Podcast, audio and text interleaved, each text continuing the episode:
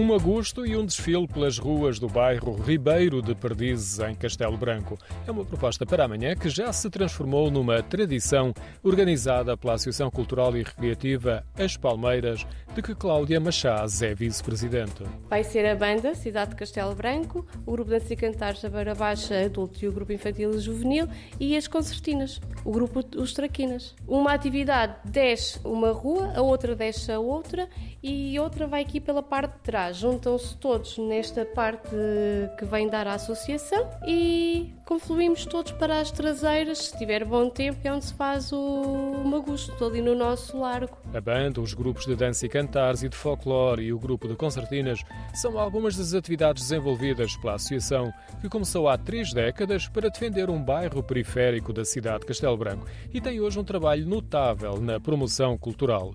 O desfile começa por volta das 15 horas e cerca de hora e meia depois é a vez do Magusto, que é aberto a toda a gente e é gratuito. A associação é mesmo para isso, é para a comunidade. O que nós esperamos de volta é que as pessoas votem e que façam parte da nossa casa e que se sintam bem. Quem não é da comunidade também pode vir? Sim.